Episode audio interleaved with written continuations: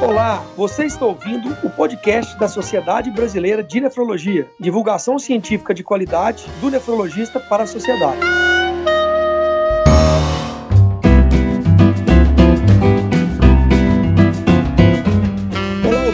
Podcast da SBN. Eu sou o Daniel Calazans, vice-presidente da Sociedade Brasileira de Nefrologia, e hoje falaremos sobre diálise peritoneal. Contarei com três nomes muito importantes: Dr. Tiago Moraes, doutora Gina Gordon e doutor Henrique Caracascossi. É uma satisfação enorme participar desse momento com vocês e gostaria que cada um pudesse se apresentar, falar de suas qualificações e suas principais atividades. Por favor, doutor Tiago Moraes. Olá a todos, eu sou o Tiago Moraes, eu sou nefrologista, professor de medicina na Pontifícia Universidade Católica Católica do Paraná e pesquisador. Né? Desenvolvo minhas atividades uh, basicamente aqui na cidade. Tenho algumas participações em sociedades uh, internacionais de nefrologia e dedico a minha vida principalmente à diálise peritoneal aí há quase 18 anos. Doutora Gina. Meu nome é Gina, eu sou médica nefrologista com atenção específica em diálise peritoneal, da qual realizo desde o finalzinho da residência e trabalho na clínica de doenças renais e no grupo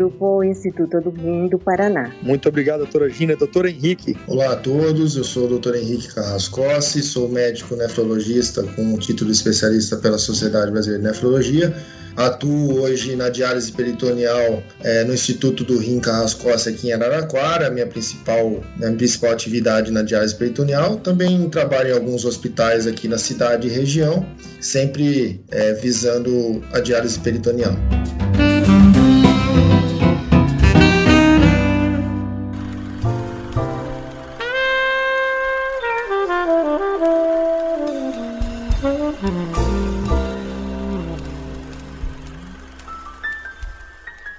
Você sabia que apenas 7% dos pacientes com terapia renal substitutiva no Brasil fazem diálise peritoneal? Esse é um método extremamente importante. E para entender melhor sobre ele, eu começo com a doutora Gina, conceituando o que é diálise peritoneal. Oi a todos, amigos queridos. A diálise peritoneal é uma terapia que substitui a função dos rins quando eles já não estão adequadamente funcionando. Ou seja, quando a taxa de função deles está em torno de 15 15 a 10% ou menos do que isso. Ela é uma terapia tanto quanto a hemodiálise e o transplante renal. Muito obrigado, doutora Gina. Vou perguntar agora para o doutor Tiago Moraes.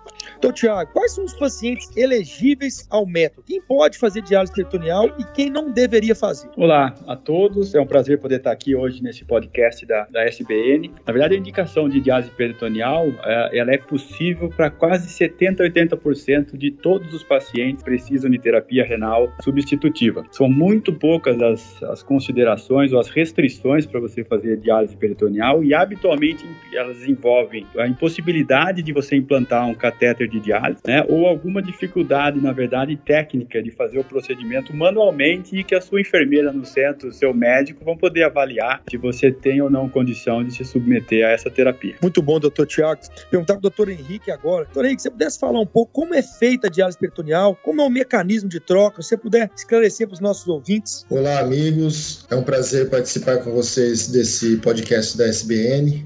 A diálise peritoneal é um método onde nós utilizamos uma membrana fisiológica que nós chamamos de peritônio. Essa membrana, ela fica no nosso abdômen e ela reveste os nossos principais órgãos intraabdominais. Então, através de um catéter, que seria como se fosse uma mangueirinha, um tubinho flexível, que é colocado no abdômen do, do, paciente, nós colocamos um líquido dentro do abdômen do paciente. E esse líquido, em contato com essa membrana peritoneal que reveste nossos órgãos, ele retira as impurezas que nós estamos retendo no, no, sangue pelo mau funcionamento dos nossos rins. Então, esse líquido em contato com essa membrana, ele retira essas impurezas e esse líquido, após um tempo ali em contato com essa membrana dentro do abdômen, ele é retirado e jogado num ralo sanitário e esse método é feito várias vezes num período de tempo. Então, isso vai limpando o sangue, retirando as nossas impurezas do, do, do sangue sangue que o rim não está fazendo o trabalho corretamente. Muito obrigado, doutor Henrique. Vamos para a doutora Gina agora. Doutora Gina, quais são os cuidados que a gente deve ter em casa, esses pacientes que fazem diálise peritoneal, sobretudo com o catéter? Quais são os principais cuidados que são necessários e também como é implantado o catéter para esses pacientes que, são, que necessitam de fazer a diálise peritoneal? Sim, doutor Daniel. O catéter, ele é colocado, de maneira geral, dependendo do centro, por um médico nefrologista ou médico cirurgião, geralmente é por anestesia local, com uma pequena incisão no abdômen, e esse catéter vai ficar de maneira fechada durante aproximadamente 15 dias. Nesse período não se mexe o catéter para poder que ele cicatrize adequadamente. Após esse período, vai ser retirado os pontos e os cuidados com esse catéter são os seguintes: sempre usar uma pomada, cada centro tem uma pomada específica para o cuidado, pode ser a mupirocina ou a gentamicina, diariamente após o banho. Isso vai funcionar como uma prevenção para a infecção do orifício de saída do catéter. Outro cuidado importante é fixar esse catéter com um pequeno micropore, com uma fitinha, com uma gaze, para que ele não fique balançando, não cause sangramentos e não propicie infecções. Outra coisa importante, pode-se tomar banho normalmente, pode-se inclusive tomar banho de mar, de piscina, não há problema enquanto atividade esportiva e a troca desse catéter não é necessária, a não ser a parte externa, que conforme cada clínica é trocado a cada seis meses ou anualmente. E outra coisa importante para cuidar desse catéter é cuidar do intestino, para que ele funcione de maneira correta. Muito bem abordado, doutora Gina, obrigado. Doutor Tiago Moraes agora. Qual é a principal diferença, doutor Tiago, entre hemodiálise e diálise peritoneal? E quais são as principais modalidades de diálise peritoneal também que a gente dispõe? Muito bem, Daniel. A principal diferença para o pessoal entender entre hemodiálise e diálise peritoneal, embora elas tenham a mesma função, que é poder limpar uh, o sangue das impurezas que o nosso corpo produz ou recebe através da nossa dieta, é que a diálise peritoneal é uma diálise domiciliar. Então ela depende do paciente, do seu cuidador, porque ela é feita em casa e você, na verdade, vai uma vez por mês, se for tudo bem, consultar com o teu médico na clínica, mas você é o responsável por fazer a terapia em casa. E em relação aos tipos de modalidade de diálise peritoneal, elas podem ser basicamente divididas em duas, né? Uma que você faz manualmente, três a quatro trocas por dia, lembrando que cada uma dessas trocas ela vai levar ao redor aí de seus 30 minutos, ou você tem uma máquina que é do tamanho de uma impressora que você recebe uh, em casa por comodato, sem custo adicional, seja de convênio, seja de SUS, e que você ao lado então da sua cama, enquanto dorme, a máquina fica responsável por fazer a sua terapia, e quando você acorda de manhã, você simplesmente se desconecta dessa máquina e pode então ter as suas atividades diárias, seja ela de trabalho ou de lazer, para poder fazer, fornecendo então uma das características principais da diálise peritoneal, é tentar fornecer ao paciente um pouco mais de qualidade de vida. Muito bem, doutor Tiago, você abordou um tópico muito importante, né, que é a qualidade de vida, né? Você que tem uma expertise muito grande com diálise peritoneal, como você tem percebido a qualidade de vida dos pacientes que realizam esse método de diálise peritoneal? É, essa é uma pergunta interessantíssima, né? A, a gente ontem teve discutindo com o pessoal da América Latina, por exemplo, com pacientes da América Latina sobre esse tópico. Uh, e tudo depende, na verdade, do que, que o paciente gosta ou gostaria para ele em primeiro plano. Né? A gente não pode caracterizar a diálise peritoneal, por exemplo, como a melhor uh, terapia para qualidade de vida, porque às vezes a gente pode ter um paciente de mais idade que gosta de ir até a clínica de hemodiálise, onde ele vai ter um contato com, com amigos mais próximos, com seu médico, com a sua enfermeira. Mas, em geral, para aquela pessoa que gosta de ter o seu tempo em casa, trabalhar, de estudar, de poder fazer a tua vida como ela era uh, antes da doença renal crônica, a diálise peritoneal ela oferece enormes vantagens né, em comparação com a, com a hemodiálise. Perfeito, doutor Tiago. Perguntar para o doutor Henrique agora. Queria abordar um pouco sobre as dificuldades do método, sabe? E às vezes alguns pacientes têm essa, essa barreira, né? Que a gente precisa quebrar até, até eles conhecerem o método melhor. Quais são os principais problemas, os problemas mais comuns é, dos pacientes em diálise peritoneal?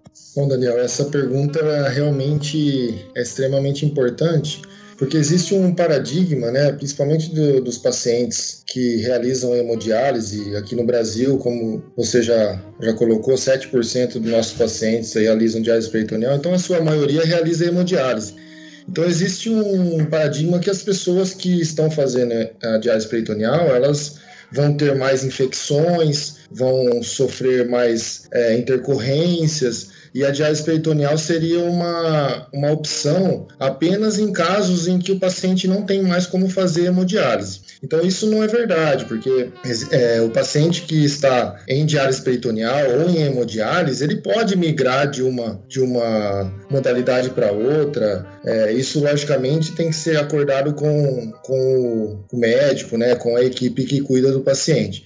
A dificuldade maior é, é, a gente passar para as pessoas né, que a diálise peritoneal ela é segura, ela pode ser feita em casa e as pessoas entenderem que, que essa segurança, logicamente que é feito um treinamento para que esse, essa modalidade seja efetiva e segura, é a modalidade que a gente indica no caso de crianças, né? As crianças, elas em sua maioria realizam a diálise peritoneal então, acho que o maior desafio é, é, essa conversa, esse, essa conversa que as pessoas têm que ter com o seu médico para entender certinho é, se é possível, no caso é, desse paciente, dele realizar o tratamento com segurança no seu domicílio. Muito bem, doutor Henrique. Doutora Gina, queria te perguntar uma coisa sobre o local onde esses pacientes podem fazer diálise peritoneal. É seguro, de fato, fazer essa diálise em casa? Sim, é extremamente seguro fazer a diálise em casa. Não é necessário nenhum material específico, não precisa ter cuidados além da higiene básica que é ensinada pela equipe de enfermagem no treinamento. Lembrando que cada setor, cada hospital, cada clínica tem um método de ensino.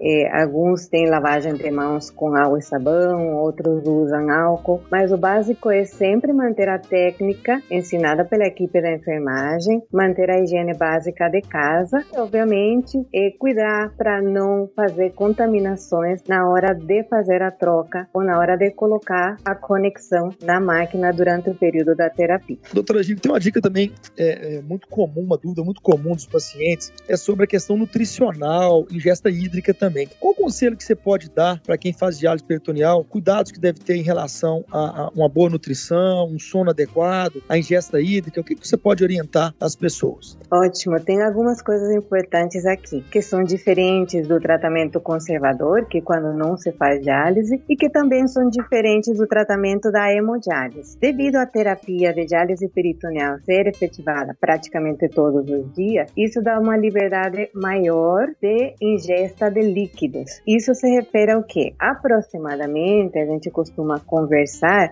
que a quantidade que é possível tomar é o que ele urina em 24 horas, mais 400 ml por dia. É uma estimativa. Os cuidados com o sódio continuam iguais e a diálise peritoneal tem duas coisas importantes. É, ela, além de retirar as toxinas que são necessárias, ela também retira coisas boas, como são as proteínas e as vitaminas. Por isso, suplementos vitamínicos e suplementos de proteína são adequados para estes pacientes. Isso é importante, sempre passar pela avaliação nutricional. Outra coisa importante, que também é muito específica da diálise peritoneal, é a carga de glicose. As bolsas que contêm o líquido de diálise são a base de glicose. No Brasil, a gente utiliza essas bolsas. Isso tende a não melhorar, pelo menos no início, o controle da glicemia. Então, pacientes diabéticos precisam ter um controle mais rigoroso para poder fazer os ajustes de insulina ou de medicamentos que são usados para o controle do diabetes. E falando da glicose também, é, grande parte dela é absorvida. É, grande parte, eu quero dizer, entre 50% a 80%. E isso vai fazer com que essa glicose, que é açúcar, faça um ganho de peso, principalmente nos primeiros tempos de terapia e mais em mulheres, nesse primeiro período. O ganho de peso também depende de cada um, é, do metabolismo de cada pessoa. Mas é importante também prestar atenção para equilibrar a ingesta de doces, de carboidratos, porque já temos a absorção de glicose diariamente durante o período da terapia. Muito bem, doutora Gina. Doutor Tiago, queria que você esclarecesse um pouco mais sobre esses dois métodos de diálise peritoneal. Então, você falou que tem a diálise peritoneal ambulatorial e também o método automatizado. Qual paciente é elegível para qual método? Como que diferencia cada tratamento? Muito bem, né? Os métodos, eles basicamente diferem diferem, claro, além do fato de utilizar um equipamento e o outro ser manual, eles diferem, por exemplo, no volume de solução utilizada diariamente e eles mudam também, são diferentes em relação ao tempo em que o líquido permanece dentro da cavidade abdominal. Desse modo, o que direciona muitas vezes na nossa prática, se eu vou escolher uma diálise automatizada ou manual, é a velocidade com que a, a membrana do paciente transporta as toxinas. Para isso, a gente tem um teste a, a, que a gente pode fazer na nossa prática, chamado de PET, que ele me, me mostra assim, de maneira uh, indireta essa velocidade. A grande maioria dos pacientes, eles têm a possibilidade de ficar na diálise peritoneal automatizada, que dá menos trabalho, dá um pouco mais, dá mais qualidade de vida, tá? e você consegue, né? O médico com experiência, ele consegue identificar então esse tipo de perfil e prescrever uma modalidade ou outra. E existe também a possibilidade sempre do paciente optar, uh, se não tiver nenhuma contraindicação, né, de uma velocidade extrema de transporte, por fazer ou a manual ou a automatizada, conforme a sua preferência.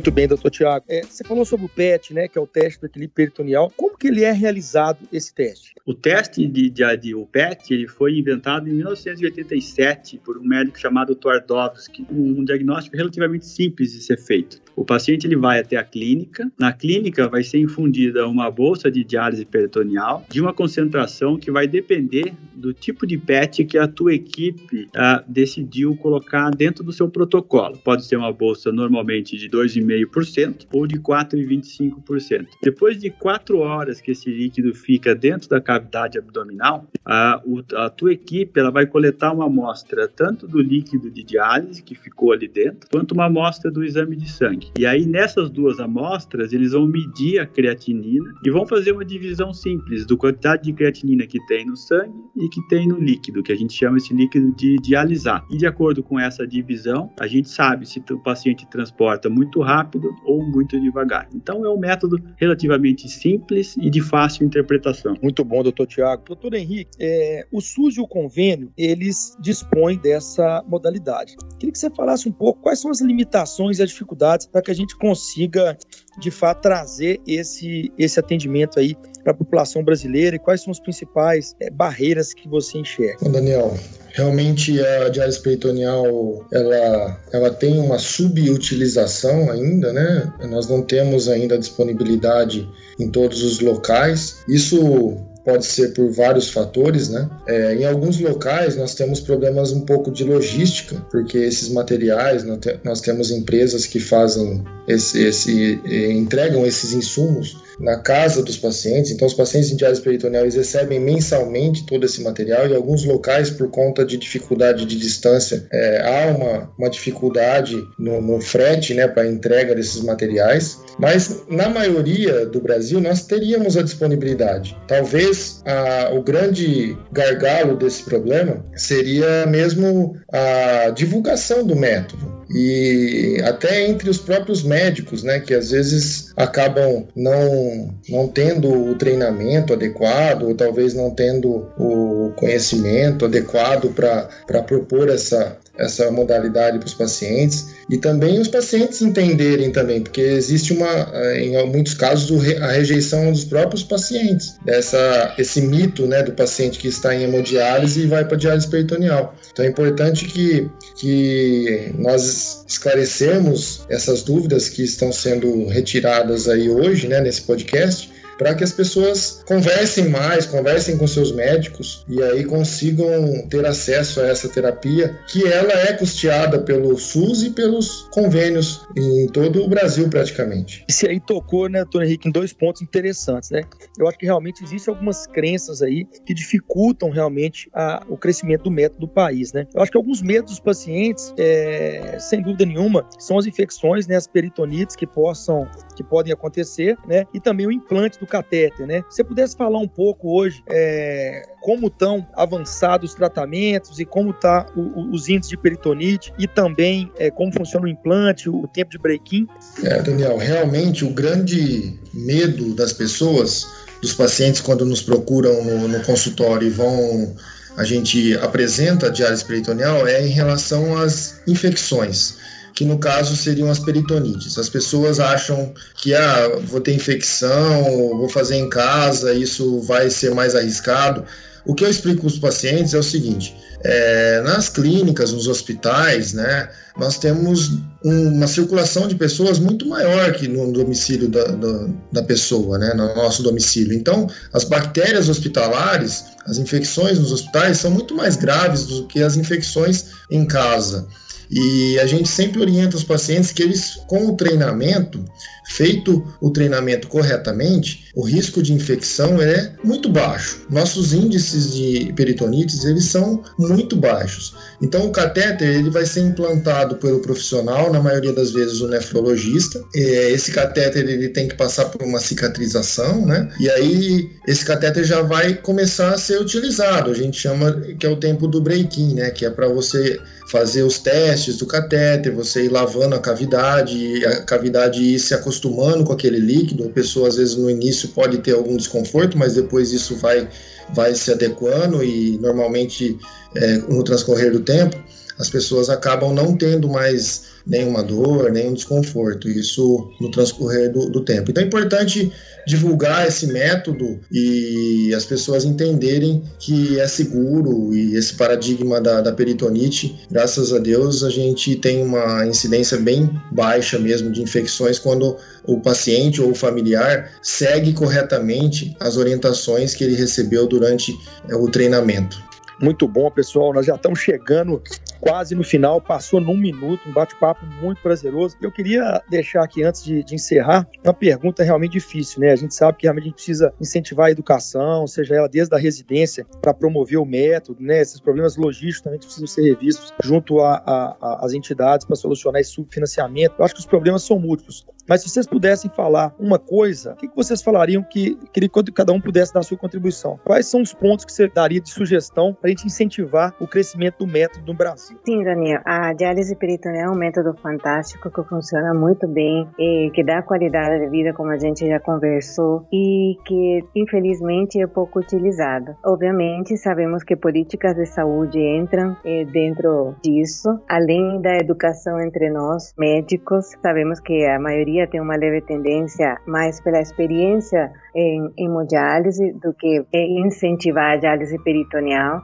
A terapia precisa ser expandida também entre os próprios pacientes, entre as sociedades, entre as sociedades de pacientes, para que não se tenha medo de ser responsável pela própria terapia em casa. Para isso estamos nós, equipes de saúde, que estamos para auxiliar, para retirar as dúvidas e para que se tenha melhores melhorias no sentido de diálise peritoneal a nível do Brasil. Muito bom. Doutor Tiago, você gostaria de dar alguma contribuição? Eu gostaria, Se você obrigado. quiser falar um pouco também sobre sociedade, sobre ESPD, fica à vontade. Obrigado, Daniel. Na verdade, assim, eu gostaria, sim, na verdade, assim, existem iniciativas nacionais e internacionais, principalmente de, de fora, assim, que contribuirão muito para a gente no futuro para mudar, talvez, esse cenário da diálise peritoneal, né? A gente tem, tem observado, assim, que a, a diálise peritoneal ela tem moderna, ela tem mudado no sentido de que antes o médico mandava e o paciente obedecia. E essa é uma das causas no Brasil da gente ter uma quantidade pequena de paciente em diálise peritoneal. Né? Existe uma mudança de conceito onde a gente deve conversar com o nosso paciente, a gente deve apresentar para ele as opções e essa conversa franca e aberta com a explicação de ambos os métodos vai permitir com que a decisão da modalidade ela seja conjunta. Claro que existem fatores outros, né, como financeiros uh, e técnicos de, em relação a implante, etc. Mas uma, uma abertura entre médico e paciente com atendimento mais humanizado é uma das coisas que com certeza no futuro vão fazer com que a diálise peritoneal volte a ter uma penetrância maior do que o que ela tem hoje. Perfeito. Doutor Henrique. Bom, Daniel, eu acredito que tudo que é pouco conhecido ou desconhecido gera desconforto ou desconfiança. Então, acredito que realmente a informação é a base do, da expansão do método da diálise peritoneal em todo o Brasil. E essa informação, logicamente, tem que vir diretamente aos pacientes, aos profissionais de saúde e realmente essa conversa entre o médico e o seu paciente abertamente e explicando para o seu paciente os prós e contras da, do método ou a diálise peritoneal, a hemodiálise, logicamente isso vai ser individualizado. E aí essa decisão em conjunto, com certeza vai trazer maiores benefícios para esse paciente. Hoje nós temos até máquinas, né? Essa cicladora tem máquinas de acesso remoto. Elas conseguem até nós conseguimos é, fazer acesso por um modem à casa do, paciente, ao equipamento, saber se está tudo correto, se está é, tendo alguma intercorrência. É, isso é, é, possível também. Então, o método está se desenvolvendo, avançando, e isso é importante. É, e o mais importante seria que fosse conversado abertamente entre o médico e o seu paciente para o melhor desfecho desse paciente. Muito bom, pessoal. É uma satisfação muito grande bater esse papo com vocês aqui. Três especialistas muito reconhecidos aí em diálise peritoneal e nefrologia como um todo. Mas eu também, como entusiasta do método, a gente tem batalhado muito pela sociedade brasileira, junto ao Ministério, para buscar melhores financiamentos para esse método. Também precisa lembrar né, que no rol do convênio a gente não tem disponível a automatizada, né, que é uma barreira também grande. Então, realmente tem muito a se fazer e certamente quem ganha com isso são os pacientes. Né? E para deixar aqui as palavras finais, gostaria de agradecer muito esse momento momento. Gostaria que cada um pudesse fazer essas considerações finais e deixar uma mensagem aqui para os nossos ouvintes. Doutora Gina, se quiser começar, fica à vontade. Eu agradeço a oportunidade hoje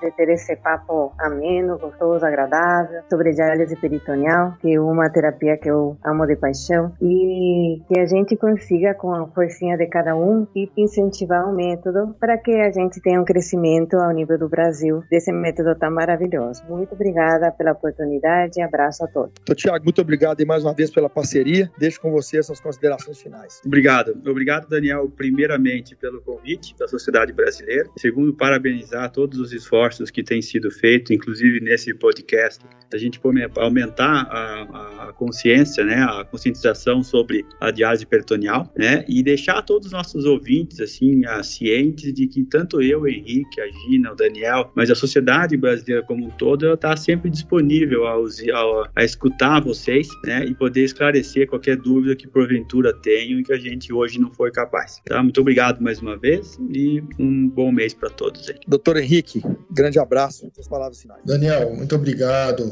pela, pelo convite da, da Sociedade Brasileira de Nefrologia. Muito obrigado aos colegas aqui que propiciaram esse engrandecedor é, bate-papo e realmente o assunto é de extrema importância. É, esse espaço da, da sociedade é muito relevante para que a gente passe para a população, para os colegas que estão nos escutando aí nesse podcast, é, um pouquinho sobre essa modalidade e realmente estamos à disposição para dúvidas aí, ajudar de, de alguma maneira a, a expandir esse método aí, que os nossos resultados, graças a Deus, são muito bons. Um abraço a todos aí, fiquem com Deus, até a próxima. E por fim, eu convido a todos os ouvintes a acessarem o site do Deviante, deviante.com.br e comentarem na postagem desse episódio, sejam críticas, sejam elogios e mesmo dúvidas que ainda possam ter restado.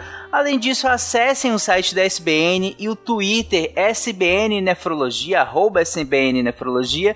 Lá estão sendo publicados os comunicados e posicionamentos de diversos departamentos da SBN sobre a Covid-19 e, claro, sobre o Dia Mundial do Rim. Abraços e até o mês que vem com um novo tema da Sociedade Brasileira de Nefrologia.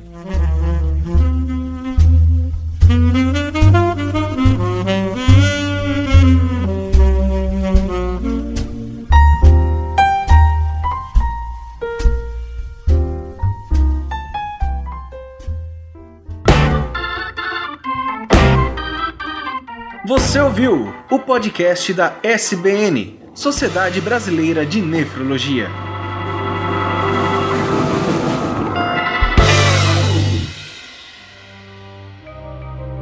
Este programa foi produzido por Mentes Deviantes.